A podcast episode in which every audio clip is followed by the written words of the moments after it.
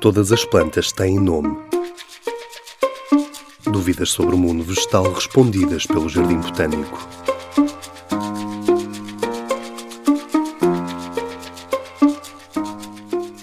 A madeira está viva ou está morta? A madeira está morta. A madeira é um tecido morto que tem duas funções: o suporte da árvore e a condução de água.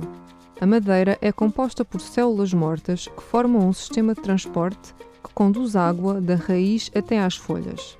As células que compõem a madeira dependem do tipo de árvore. As coníferas possuem tracaídos, que medem em média 6 mm, e as folhosas possuem vasos, que, por serem estruturas multicelulares, podem medir até um metro de comprimento.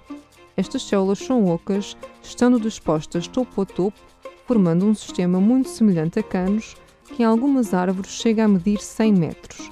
Contudo, nem todas as células da madeira estão mortas. Uma pequena fração da madeira é composta por células vivas, o parênquima. Logo a seguir à casca estão o câmbio vascular e o floema, outros tecidos vivos. O câmbio vascular é o responsável pela formação da madeira e o floema é um tecido vivo que transporta os açúcares provenientes da fotossíntese, hormonas e outros metabolitos das folhas até aos órgãos de reserva.